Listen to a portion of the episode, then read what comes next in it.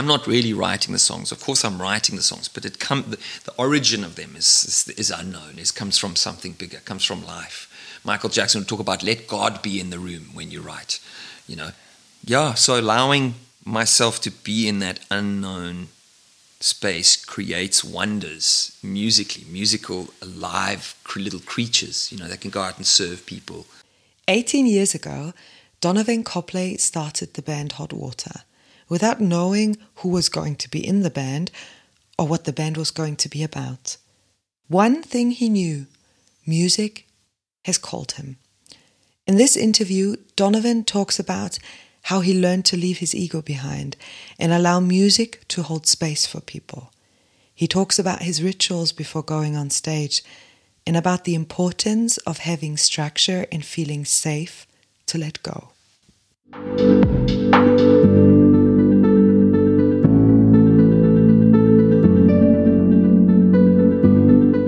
This podcast brings you stories from and about people who stepped into the unknown, stories about fear, uncertainty, the illusion of security, or I don't know. Let's see what it will be about.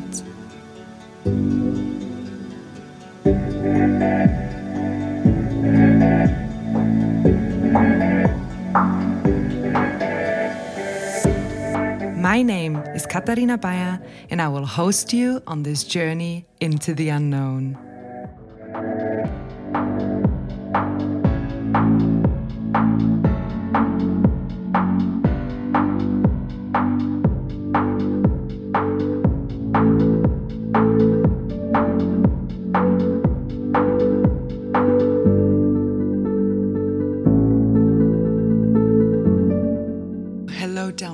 Today, I would like to speak with you about music. And I want to start with a very general question about music. Why does music have the ability to touch us? Wow. That's your first question. That's my first we, question. We, we're going in, we're going straight in. We're going in deep here from the beginning. I don't know. I don't know particularly. I think it you know, music for me is a way to to connect and a way to transmit a kind of energy or to create an, an, an opening to um, a certain kind of connection. And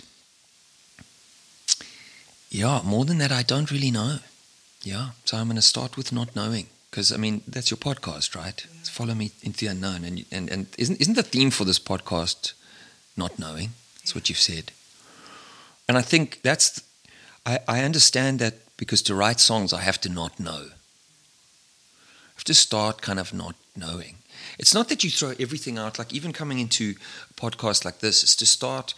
It, it's not starting completely just throw everything out. It's you've got experience and everything behind you. Like for, for every show where we perform, I'm jumping around a little bit, but but before every show, we always go. We're putting all other shows behind us. And it's very powerful because it means you're not trying to create something you've already done, but but they're behind you, but they are behind you. You've got that experience, you know. So for me, starting something like this conversation with with you would be powerful to start.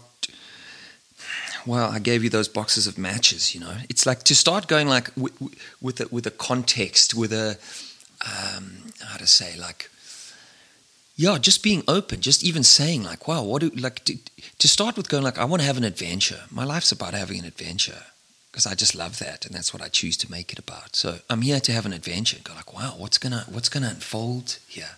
So, so would you then say that music gives us the ability to step into the unknown? I think it does, depending on the way that you hold, you know, the hold the space, because it's not only about the songs. I, I often say like the, the songs are like if you're having a cappuccino, the songs are like the cup, but what the songs carry is like what you're actually after. Because you walk away, you don't walk away with the cup if you're coming for a cup of coffee, you know. You walk away with a feeling, you walk away with what you've taken from that. So I think there's there are songs and music is like a vehicle or a vessel and a means to connect and a vessel to to to to to, to give and receive for that matter especially South African music, which is what I play a lot of, you know, is um, African music really gets the give and take and the interactive component, and I love that. I think Africans sort of cultural society really gets that uh, deeply, you know. Yeah. Mm. Um, I listened to quite a lot of your songs, and there was one song where the lyrics really touched me a lot. And I have to recap um, some of the lyrics. It's from your song Bushfire. Awesome. You sing in there, there's a bushfire raging outside my house, and there's a bushfire raging inside my life. Deep burning anger has come into my heart. I decided not to break things because I've done it before and it doesn't work. so the question I had when I read through these lyrics and when mm. I listened to the song was how much did your own music change you emotionally and do you need to write and make music to emotionally develop as a human yeah, being? Definitely. I like particularly in the early days, you know, I've been doing this for going on 20 years now. Particularly in the early days when I didn't have the, um, the, tools that I have now on other layers. Like the music was really a refuge. And Bushfire, I was literally in a rage. And I had decided, the story behind that is, I had decided, look, next time I feel so angry, I'm just going to channel this feeling into the music. I literally, I'm singing what I said. I'm, I'm going to, you know, there's another part of the lyrics that goes, I'm going to sit down. Um, and it, it, it, it, says, I'm going to sit down, which is the rhythm. And I literally sat down, I had a little four track recorder, and I played, I just took that anger and I funneled it into a song. And I literally wrote the whole song except for one verse in one go. So I recorded the the um, the guitar and then I put some drums and some shake and then I just sang the lyrics all in once. Just came out in one go because I was feeling angry. Then I just said, "Well, there's a bushfire, so there's a bushfire and, and what happened was I looked up and I saw this mountain that had been on fire years before in Noordhoek. The whole mountain was on fire for, for weeks, actually. It was a, a really big fire. And so that's where the, uh, there's a bushfire raging outside my house. And, and there's a bushfire. And then I realized, oh, that's what I'm feeling. There's like this raging fire in myself. I thought of the fire outside. And I mean, that's another whole dynamic and interesting thing of ins- as, as outside, so within, as inside, so without. But that's how that. Um, that's how that that song came about. Yeah. Because there, there is this one quote from Leo Tolstoy, a writer that I love, who says that music is the shorthand of emotion, and for me, is the what? Is the shorthand of emotion. Ah. So for me, there's uh, emotions that are provoked in, in music. I don't mm. know if mm. you know this documentary that's called Alive Inside. It's about Alzheimer's mm disease patient mm who get played music from their teenage years. Oh, and I've, they, heard, I've seen some. I've seen some it of reawakes, that. And suddenly kind yeah. of back to yeah. to themselves. Yeah. Yeah. Because mm. this is so interesting in me how you can transform your own emotions, but you can also transform the emotion of, of your audience, right? Yeah, because I think like a song like Bushfire, so I wrote that, I'm feeling angry. By the time I'm finished writing that song, I'm in a joyful space. And and I start almost every single show with, with that. So I literally started this this this event with you by putting a, a, box of matches in them, a, a box of South African lion matches, which is an iconic match in South Africa because I love fire. And, and that song talks, it speaks to this, this transformation of this fire and this anger into something that, that shifts, that can shift. And so that song's you know, gone on to be one of my most um, sort of popular and lucrative songs because it's really also really honest. At the mm. time, it was like after I wrote it, I was like, "Oh, jeez, I decided not to break things because I've done that before and it doesn't work." Can you say that? It's like, yes, you can when you're honest.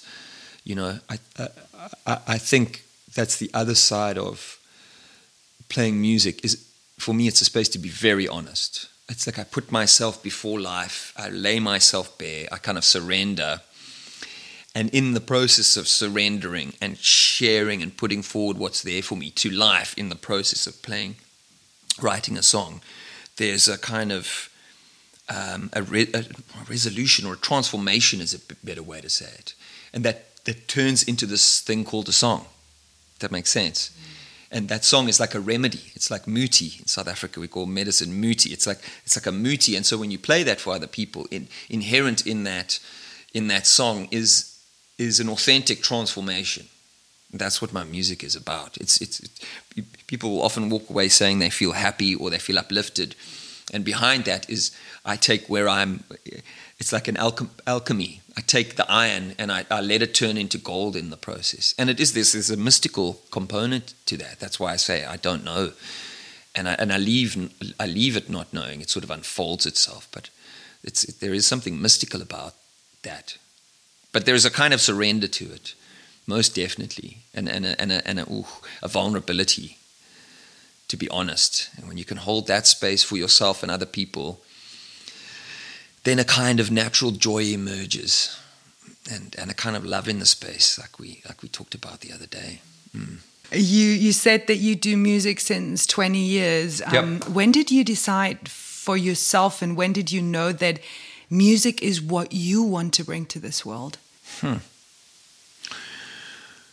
The real answer is I didn't decide. Music decided. I know that sounds kind of crazy, but that was my experience of playing music. It was like I didn't really know what I wanted to do with my life. I was in a bit of a crisis in my early 20s, kind of like, I don't know what I want to do. And in being in that crisis, um, I was humbled and I was open to ask the question, what does life want from me? And looking back, it was a profound question, not like our, our culture and our society kind of goes a lot of the time, what do, what do I want? most of the time I think we, we don't really know who that I is that's even asking that. What you first, if you were scientific about it, uh, I had a scientist for a father. I have a scientist for a father. So there's you know there's scientific component to me. It's like well, but who's who's the I that's asking this? If you don't know that, you're going to carry on an experiment without knowing the base substance. You know. So so yeah, I asked the question, what does life want? And and for me, life is the bigger I. You know, the thing that connects us, and that's what shows up in the music too. There's something bigger. That's what that that's. So music was life's answer to going. How do I feel connected with people? How do I connect, and how do I um, express this bigger I or this connectedness? It was like music came as an answer and got a hold of me. So it wasn't something I particularly chose. In fact, I was resistant to it quite heavily in the beginning. And that's why, you know, I had to have a crisis to be open to it, to really kind of fall apart a bit, you know, which can be the strongest times in life. It's brutal, but it's like where you're failing or where you're in a crisis is a massive opportunity. So when you said it was like a crisis in mm. your beginnings of your 20s, do you remember what you wanted to become as a child? I didn't know. It's interesting, but I didn't know. I remember like anthropology was interesting to me when I was in like 12, you know. I remember anthropology, but music only really got a hold of me when I was 20, 21. I remember singing when I was younger and feeling like, wow, this, I felt connected, like I was in some kind of church or something, like the heavens opened, and it was like, whoa, I'm experiencing, you know, this profound spiritual experience from singing. But and uh, it was only when I was 21 that that really started to get a hold. And then when I was 27, I was like, okay, I'm going to do an experiment. Can I go and bring this, this, this sensitive thing, this, this profound thing, to to the world um, um, the way I would love to? And I'm going to do an experiment called the Big Experiment, and that's what I did.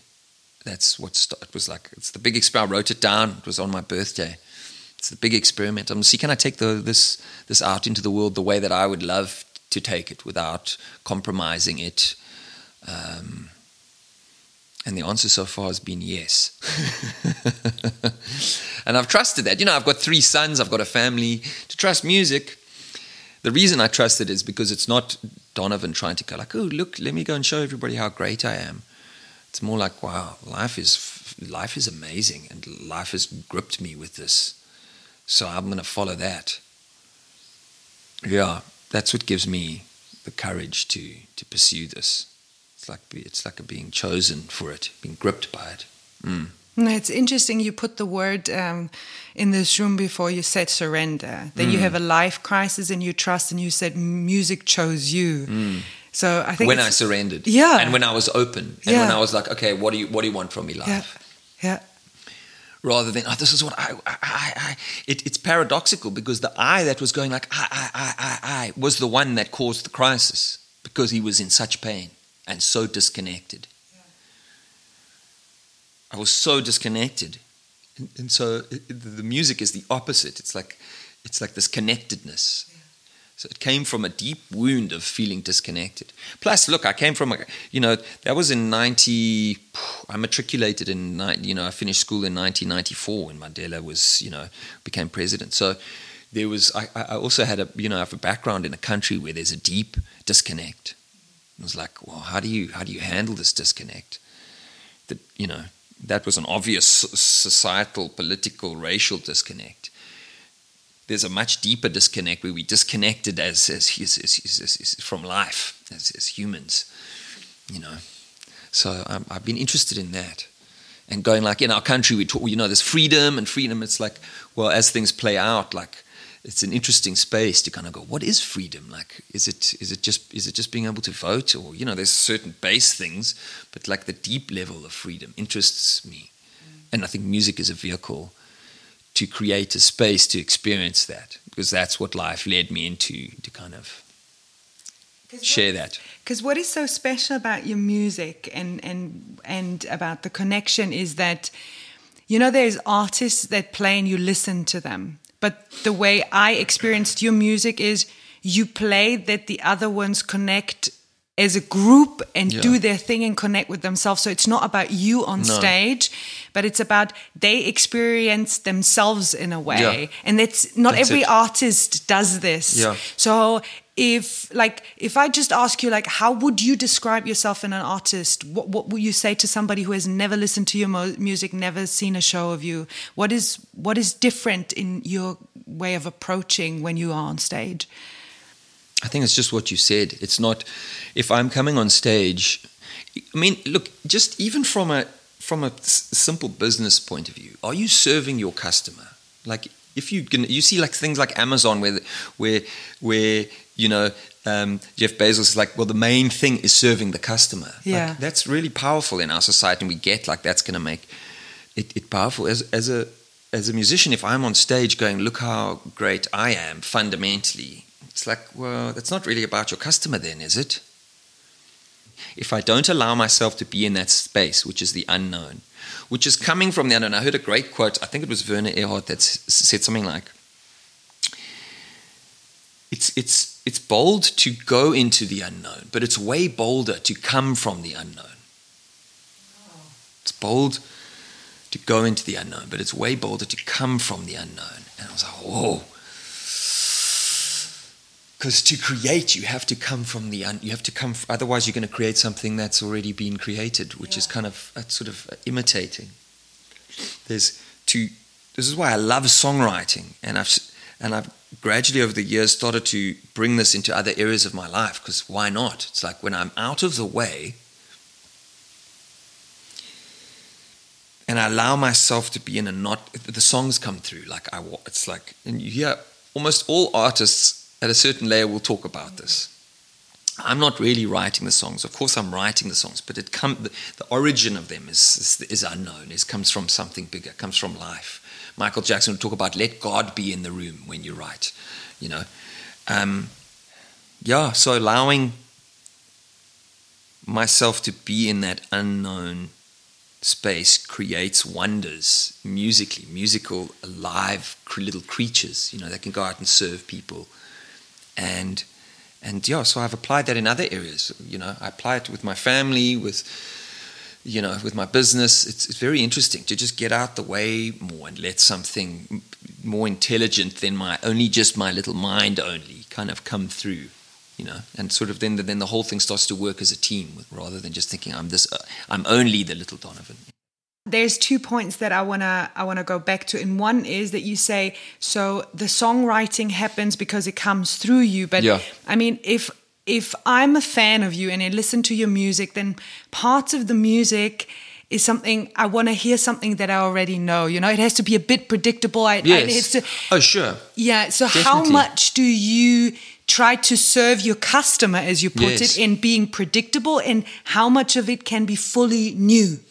No, I learned this in the early days of, of this. This is songs have a certain structure behind them, and in different cultures the structure is different. It's like language. If you don't speak that language, people won't understand. Yeah. So it's not to say like, oh, it's so unknown. Look, I'm using words that I learned from someone else. but it's how they're being put together and how they're being used. Is it coming from the past, or is it coming from something fresh that has fresh? The paint is there, but the painting is done from something fresh. That's when I've talked about earlier putting putting all the shows behind us before a show. That doesn't mean we don't have access to all the colors. Experience gives you access to other colors, and you know, part of also being able to do that is I have experience. It's like going on stage these days. I can go on with this basic structure, but then let it do different things based because I've done this over a long period of time. So then I have the words to be able to communicate with you. So in a song, absolutely, there's verse, chorus. I mean, you can mess with that a little bit, but there's a certain point where if you mess with it, people are not going to understand the structure. They're not going to follow what you're doing. So it's not to say you don't have structure. That's that's why when you when you talk like this, I think our, our, our, Western minds get, oh yeah, but what you just don't know anything, and then you just hope for the best. That's not at all what I'm saying. Not at all. Absolutely not. I'm purely talking about an approach. It's about how I'm using the vehicle that's being that's being created. It's also through experience. Because here I sit with words and a body, and I've got certain structures available.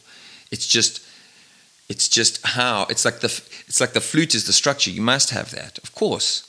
But who is playing it and how is it being played? That's what I'm talking about. That's the area that I'm focusing on when I'm saying coming from the unknown. Because if you don't have a flute, you can't play the music. If you don't have a body, you can't sing. So without a structure, you don't have a cappuccino cup. It's, my example earlier wasn't saying the cappuccino cup's not important. If it's very important, you can't hold the cappuccino. They, they, it's as it, it's, it's as important as what's inside in terms of being able to deliver but it's just not that which is left over when you finished the process. That makes sense. That makes uh, yeah. Brilliant. So that's that's that's so important. Otherwise, this conversation could be easily dismissed in a certain. Well, I can't. What are you talking about? And, you know. Um, it, it, well, especially with German approach. Don't make it we, personal, though. No, no, but you know, different cultures have different strengths, and like you know, we've played in Germany many times, and Germany is really powerful. You, you guys have something down that's very powerful. The structural component, very important, very powerful. It's like we can't be doing this without the setup, the microphones, the MacBook, the, all the structures. Got to acknowledge that and go like, well, thank you. I don't exist. I can't. I can't communicate without these structural things in place. The conversation that we're having is how do you use and from where do you come when you are using these things? What is using them? Is it is it your fears and is it is it the past? Ah, this little ball of who who was it that said that? I think it was George Bernard Shaw was quote something like this this ball of of complaints and pains that are then that you call I that then is going to play through the flute. You're not going to get a great song coming out of that. For me, it is also, it's not just the structure. I oftentimes call it, you know, the, the place of security in which you can be free. Because if we wouldn't have the Definitely. two microphones and I know no. that it's recording, I yeah. wouldn't allow myself to yeah. ask you what I want to 100%. ask, even I already made notes. Yeah. And it's, no, it's important. Yeah. You've got to have a base structure. Yeah. I can come in unknown in a way like Let's go like I don't know the questions, I don't know. But also we have a conversation behind the scenes that we that, that we've had over a period of time. So there's a certain structure to that, a certain trust in the space. So there's certain things that are in you know. And for shows, for example, we just we don't just go in not knowing what songs. We know exactly what songs we're going to play, but there's space to adjust appropriately and engage. We play the same show, but the show is always different because it's like a conversation with the audience. Uh-huh. Because this is what people oftentimes ask me when I talk about uncertainty and, and security, I say, it's not that I go out to the world and have no idea. Yeah. But I know my mess. frame, and yes. my frame gives me yeah. security, and maybe my frame is a bit bigger than f- others yeah. would choose it. Yeah. But I'm very aware what I need to feel secure. Yeah, no, that's 100% the same. I think it's a very important point. Um, I feel it's the exact same practically on stage. Like that, the practical component needs to be set up. I'm very pedantic about that on stage. I'm known to be pedantic about how things are set up. Because so you have German heritage. I think I do. I know. Actually, actually, I do. I know I do. From a DNA thing, I think it's. I think it's nine percent. So there we go. Um, and again, I also have a. You know, I have a scientist for a father. So there's definitely that side that that is That's very important. You've got to have a certain structure and you've got to work out what that base structure is in order, like, what's the body you need in order to do a certain job, like have a conversation or on stage, the instruments and the different things that you that you're needing. But the thing that might be bigger or that changes is the context from where you are coming from. If because I said at the beginning of this, I want to have an adventure. That is a framework. As much as there's the, the structural component of the microphones, there's another framework, which is how I hold the space from a mental and and sort of psychological. Uh, it's a context. Uh, I like I want to have an adventure. So that's the that's the bubble inside of which this world is unfolding for me in general and, and in this conversation. It's like I want to have an adventure. I want to wake up every day and be present to just how miraculous it is to just simply be alive. As as as simple as that is. And I think that all expresses into the music. The music is my way of you know, I'm not a public speaker. I don't I don't that's not particularly what I do um, I, I, play music as a way to express what I'm talking to you about. Now we're sort of talking about it, but the way that it's called forth from me mostly is through the music.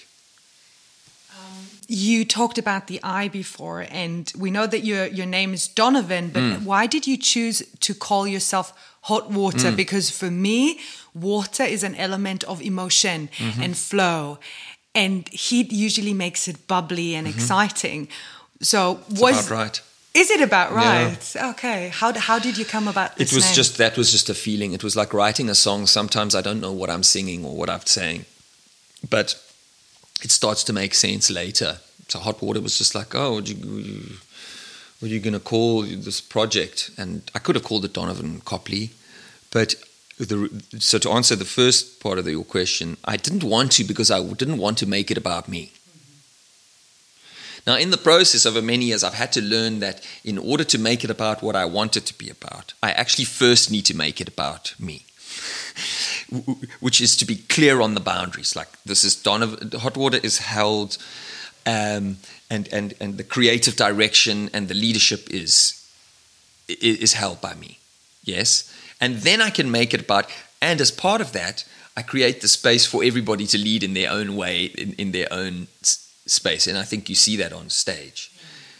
And I really enjoy that. So to get to the place where it becomes about everybody else, I, have kind of had to go, well, um, I've got to own my part or the structural part of going, okay, I'm, I'm, I'm, it's clear who's choosing what this is about. And it's about, if that makes sense, it's about, becomes about everybody. Because you said before the, the, the word adventure. Mm. You know, when I first um, saw you performing, what was so stunning for me is that many of your instruments are recycled everyday objects. Mm. It's uh, it's either your your guitar that is made out of a petrol can, yep. or you have a hose that you play, and it's not easy to play. I tried it. So why is that? I think, you know, one of the things I love about Africa is this ingenuity of going like, you know, my, my, my guitar comes from the 19, the same, the, same place a lot of the styles of the African music that I play come from the 1960s in South Africa. And where they had five liter oil cans. And, you know, in the townships where the guys, you know, didn't have the budget to maybe go and buy a whole guitar, they would find they have this ingenious. They would find they would get a tin can, cut a hole in it, literally put a plank, take take wire from a fence, and create a guitar like that with the most amazing sound. That was the origin of the guitar I play. So now I play an electric guitar version, a modernized version of that. But that's the sort of African ingenuity to find in simplicity, and the blues has this as well. Like the simplicity, simplicity you can. You you you know you can find something profound because it's not covered over by too much thinking and com- complex complexity in a certain way. I think Africa is powerful with that. Um, um, so yeah, I think um, I love that about African. Um, just an African South African approach. It's just this ingenuity to kind of make something beautiful out of Whatever something challenging. Yeah, and so the music is the same. Like the music that I play, which is township jive, it's the same. It's the style that Paul Simon found and used for Graceland. In South Africa, we call it mbaqanga music, mbaqanga, um, and it's it's simple. Hmm. What kind of music do you listen to? it goes through phases. I like love, I love Mbaqanga music and Maskanda music. Maskanda, Maskanda is traditional sort of urban Zulu music.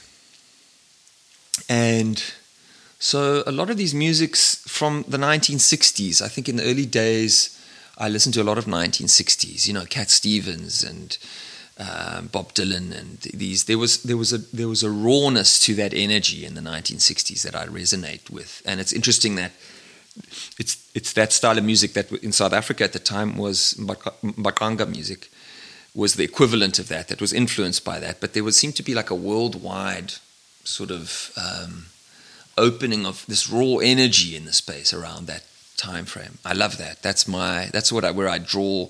It's the roots of of what I do, both on the Western and the and the African front. I draw from both both of those. Old and then old blues music, oh, really old blues, like from the twenties, Robert Johnson, where people were really tapping something something deep, you know. Mm.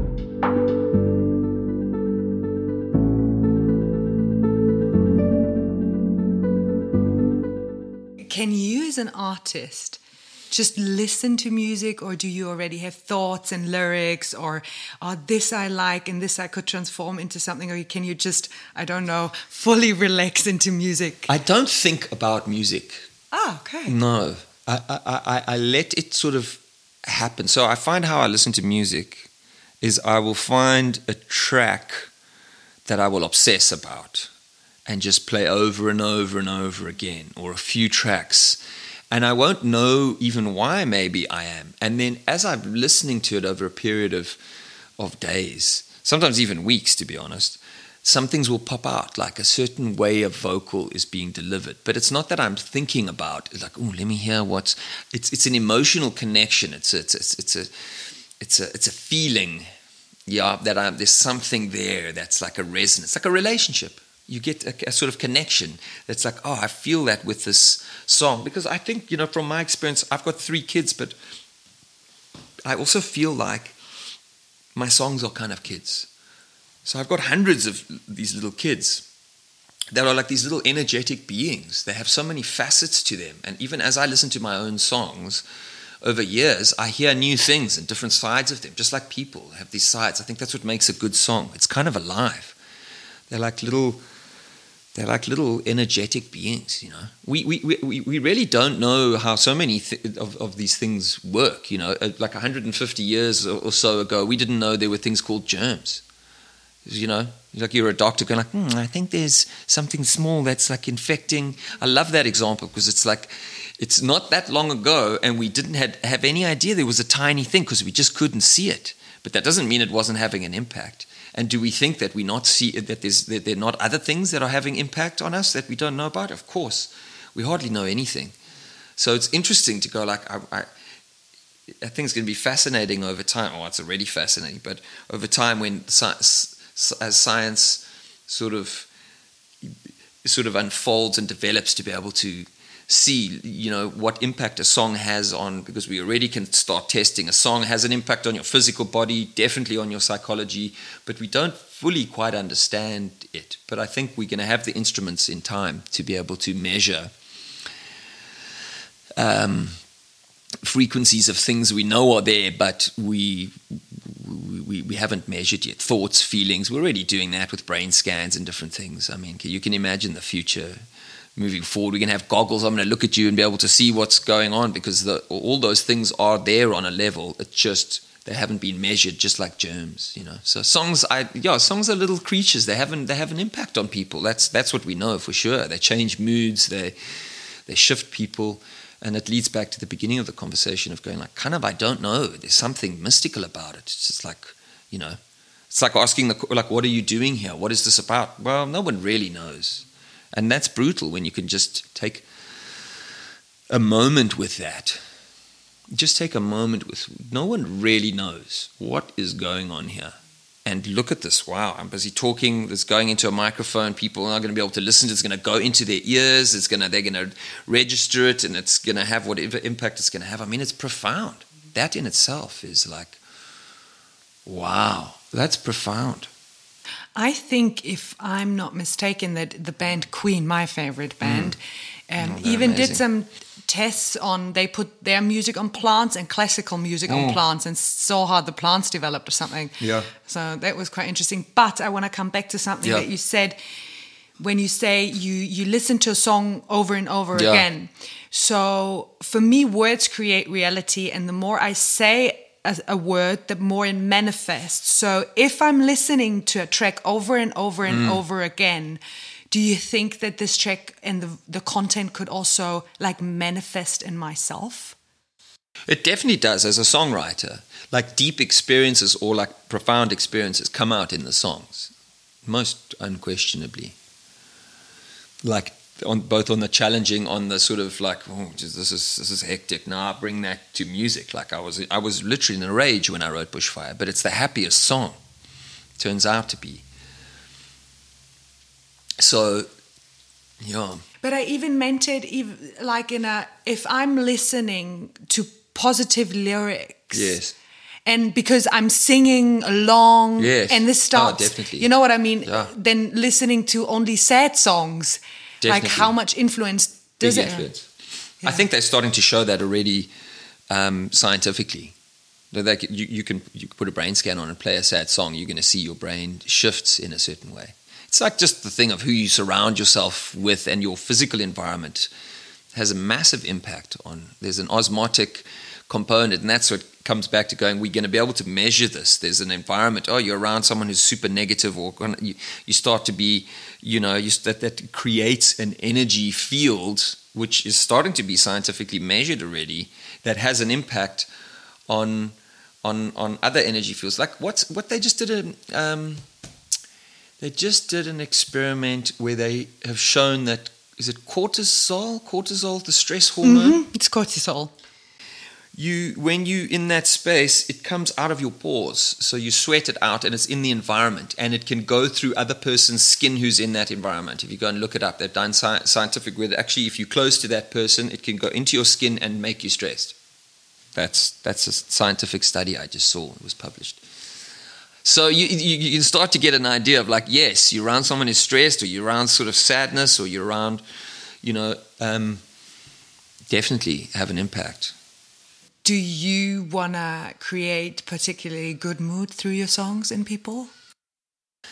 I don't even have that as a particular thing because I think some of my songs are sad in a, in a sense, but, but but at the same time, when I listen to them, there's a sadness, but not a hopefulness, but there's like a positivity in the background because the context is coming from not oh sad, oh god, the world's against me, rather than just as a human you're going to have sadness Yeah.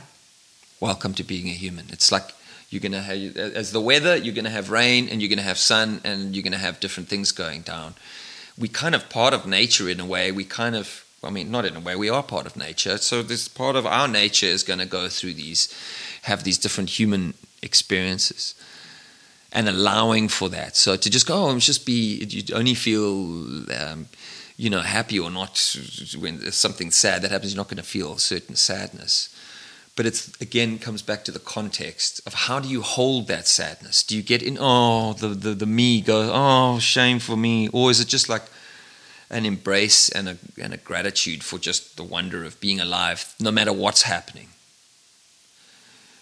That's how i would explain myself as an artist or my goal I, I think it's it's so Just to have the beautiful because because I remember that there there was a lot of times this quote like happiness is the goal and I could never resonate with it because for me feeling all the emotions Yeah. and all the facets of life mm. is my goal and seeing anger rage fear whatever every emotion Yeah. just experiencing it this is being alive so yeah Well, that's an adventure. If you think about what makes an adventure, it's like if you have an adventure where it's only easy and positive and happy. There's no rain and there's no fear, Adventure. come on. there's no adventure. Yeah. I mean, I thought of so. This is brutal, but I was thinking the other day, like, do you want to go and watch a movie where there are no bad guys? This is brutal. No, this is brutal. This is going to take us to a dark but it place. do you want to watch a movie where there are no bad guys? It's like you want to go and watch Star Wars and there's no Darth Vader. You just have some guys with lightsabers wandering around. Hi. of course not. You don't. The truth is you don't. So you We want need the balance, So you want the bad guys, do you? Oh, Yeah. that's very interesting. Because when you look at it closely, you do want it. Because it gives contrast and it shows up it shows up the good guys. Otherwise, it would just be guys. You wouldn't be able to see the contrast. And I also get that. And I mean, it's, it's, it's, it's, it's challenging to practice, but it's like you need the contrast of going like, this is what it feels like to not be in a great space, to get the great space. That's why, for me, holding my life inside of an adventure holds all of that. It doesn't cut anything out. Because the moment I cut something out, it creates all sorts of problems. That's what I find. You cut some part of yourself out. Ooh.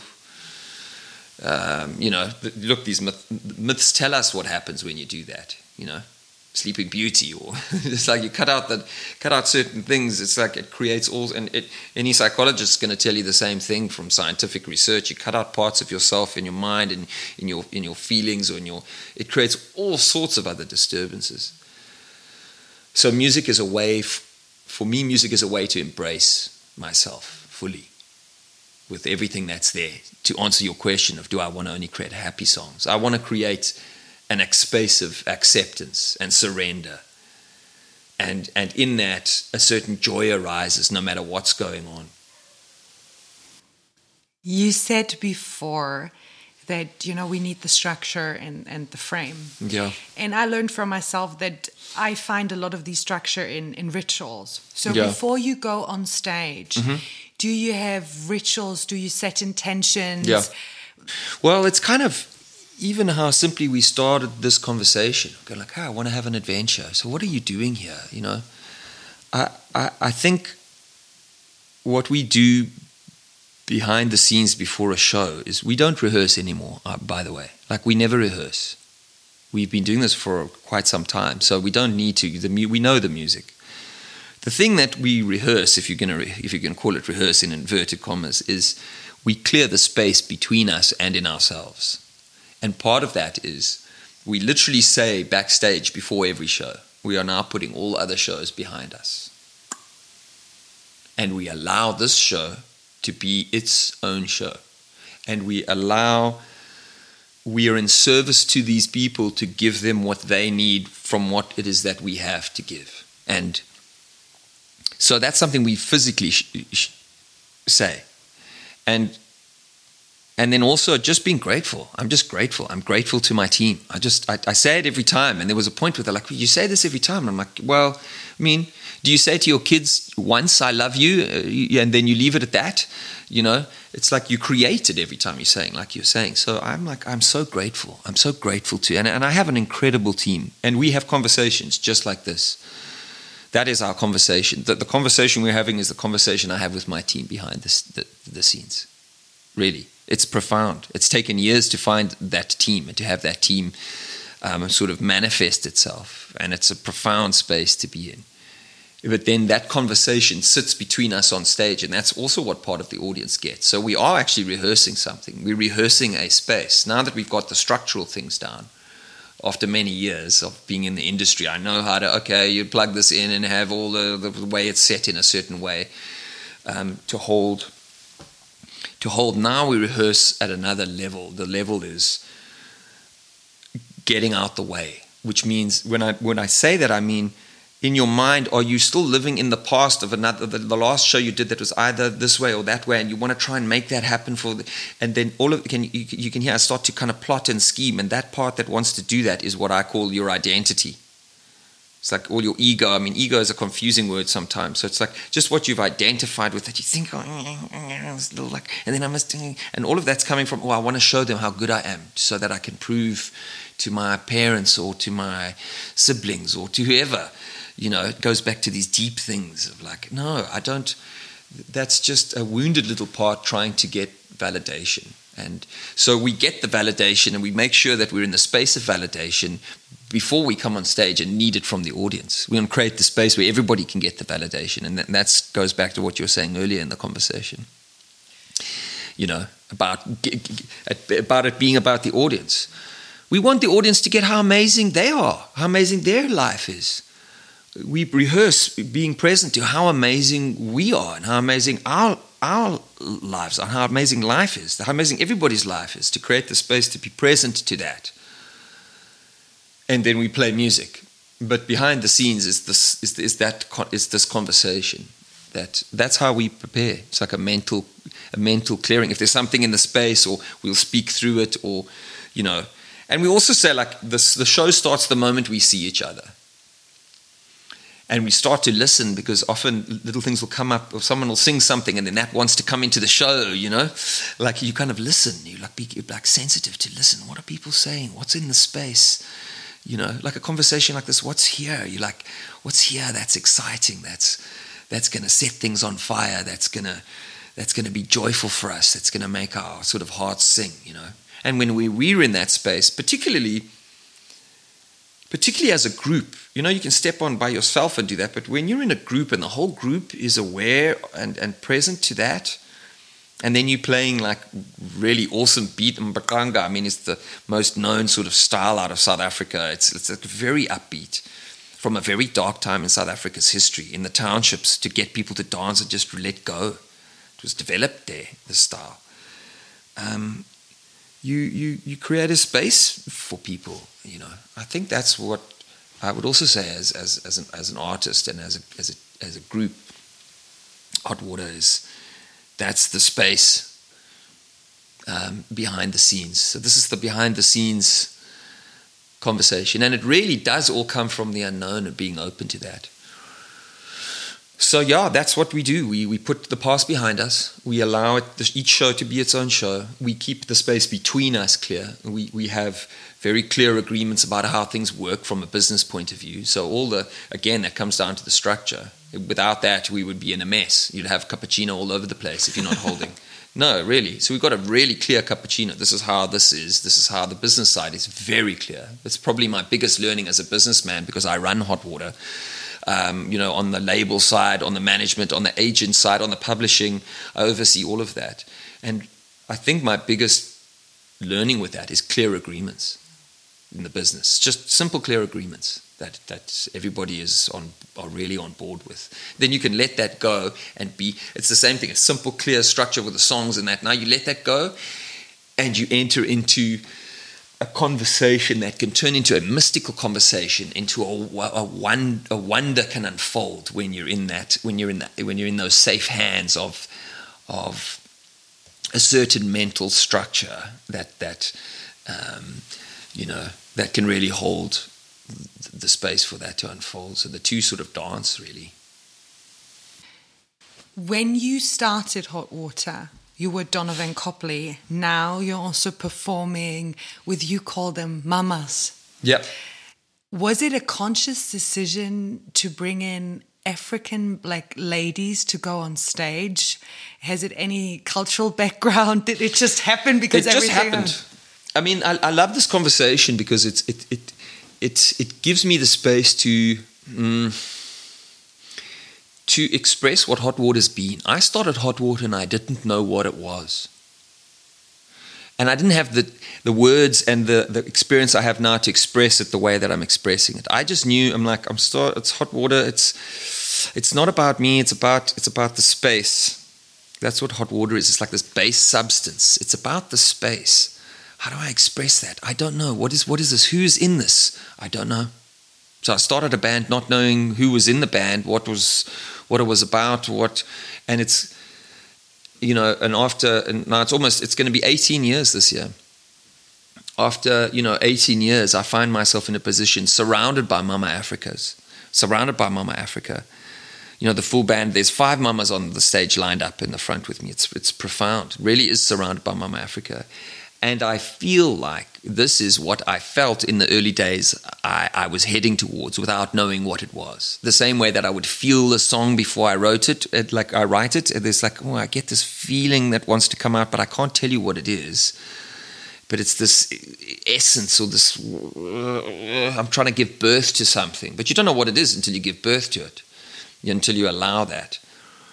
Um, so no, I didn't have any particular plan with it. It was it was more just like I had a profound experience in my early 20s of a certain connectedness after being so disconnected and realizing, oh, wow, we are connected in the profound way that we don't have to try and connect. We are already connected. We, uh, our minds just think that we're not connected. And, and then we I think we're only these separate little individuals and we're not seeing the other part that we are also connected.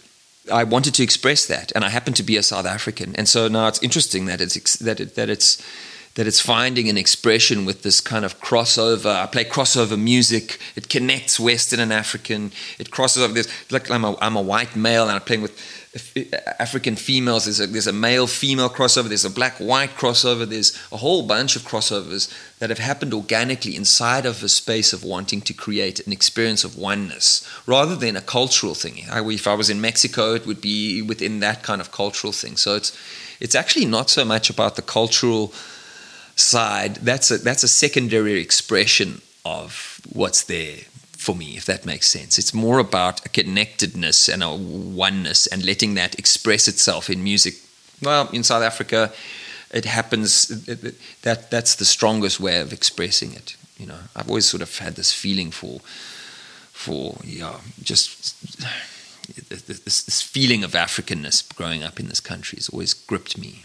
So I think that's also a part of it. But the base is just that kind of connectedness, you know that I think music can bring us to without having to speak about it. Now we're speaking about it, and some people may get what we're speaking about, and some people may not. I think the strongest way to communicate this is in the music because you're not having to think about it. Because some are going to hear like, mm, then you, they're going to have all their preconceptions in the space about what we're saying potentially, because this is how we work as humans. If you're not aware of it, you're hearing what we're saying, but you're going to hear your own thoughts about what we're saying and think that's what we're saying. You know. Um, so that's why for me music is such a powerful vehicle of kind of reaching people without the talking. It's like the music does the talking.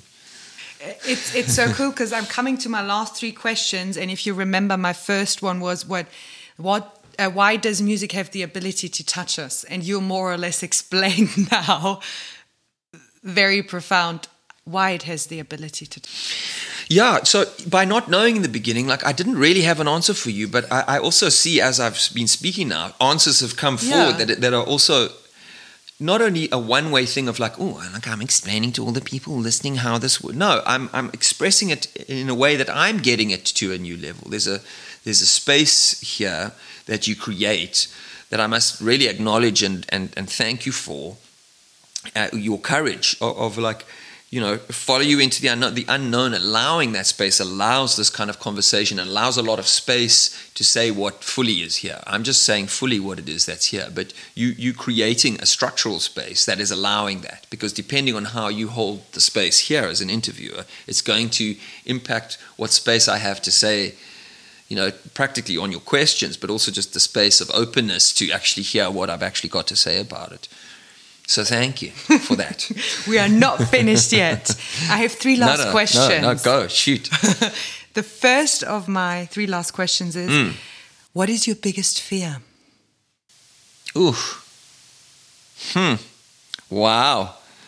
We, we, we opening with, with profound questions and we're starting to end off with profound questions. What's my biggest fear?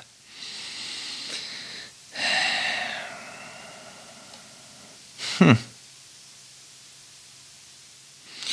It's interesting because ooh,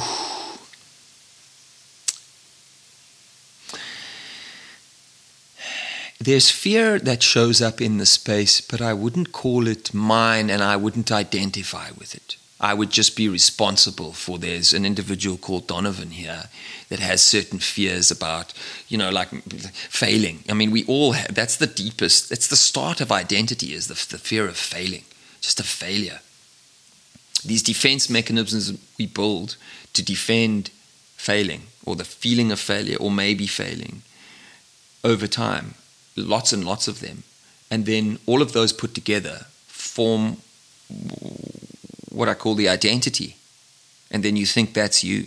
A lot of defense mechanisms against failure. So I think as, as humans, our greatest fear is failure. And I think that's being a human, I think that's that's true for for me, you know. But as I as I as I've sort of got got older and become clearer and clearer and able to distinguish, oh, there's a part in me that is that is fearful of this and not be like, I am so fearful of this. Well, now you're trapped inside of that. Does that make sense? I'm I, I'm so fear I'm I am so fearful. Oh, is it? No, there's there's there's there's something here that's so fearful from the past where you experienced failure or humiliation or you know that would be another one like humiliation or being like oh. when I separate from that and just and I can watch oh there's a, that part that's hmm something shifts and I have a certain kind of freedom. That, that's freedom. Is seeing that the things that show up that are particularly triggered by past fears and traumas, it's like that I don't have to play that out.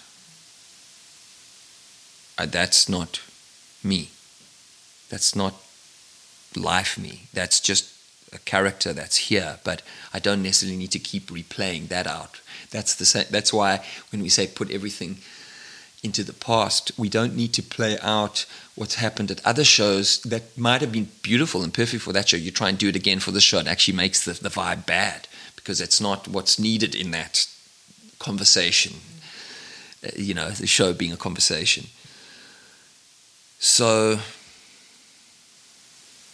does that answer the question. Yeah. Second last question. Okay. What are you currently doing that you still don't know how it will turn out? Oh my goodness. Lots of things, lots of albums. I'm doing four albums this year.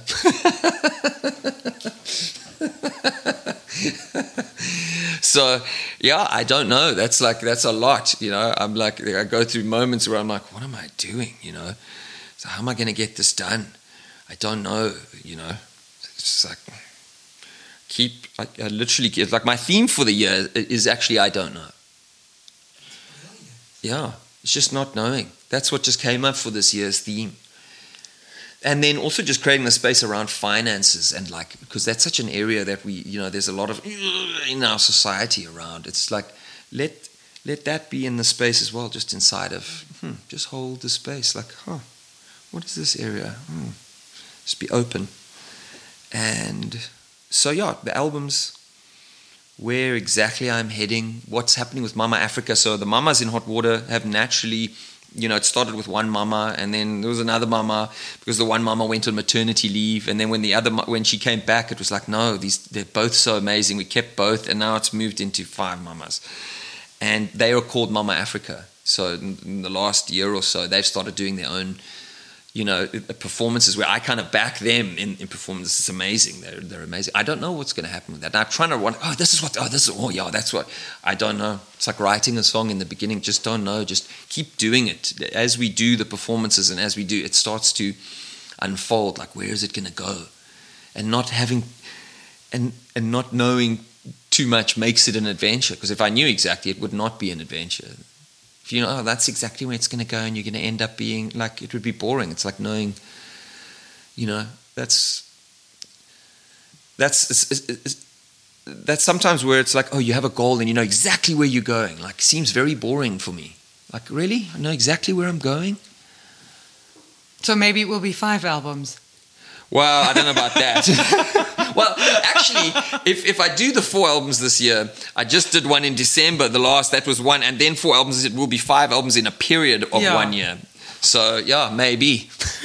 um, the last question is less uh, a question and something that I will ask you. Yep. So, we now talked for an hour about mm-hmm. music, your approach to music, emotions. And if if I listen to it, um, as the audience. I love to listen to stories, but I I love to, you know, have a practic- practical thing that I can do after I listen to an Yep. episode. Something where I can put it um, into practice what we just talked about. Yes. So you can you give one little thing to the audience what you would you would like them to do, so they put whatever we talked about in the last hour into practice. Well, I think maybe something that would connect is that you mentioned the song Bushfire. Yeah.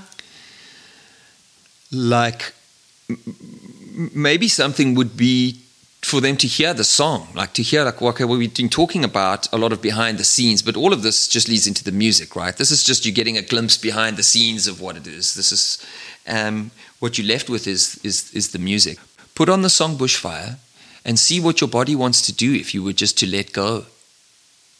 see what you would get from it see uh, what you would feel from that is to let go and to and the deeper part is it's not so much about like hey go and listen to my music. It's more like well see if that that song can hold the space for you to let go of something that you're holding that you no longer want. Because when you let go in a way you create space for the unknown and for something new to enter your life. And i i used that song to let go of my anger and to let go of my fear.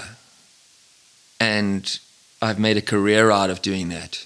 I want to have people's backs to have the space to go and let go of whatever's in their space. And I think dancing and music can allow that. So I would say go into your lounge, put on Bushfire by Hot Water, and just let go and see what you can let go of and see what impact that has in your life when you let go. Thank you so much for this interview today. Thank you. Thank you.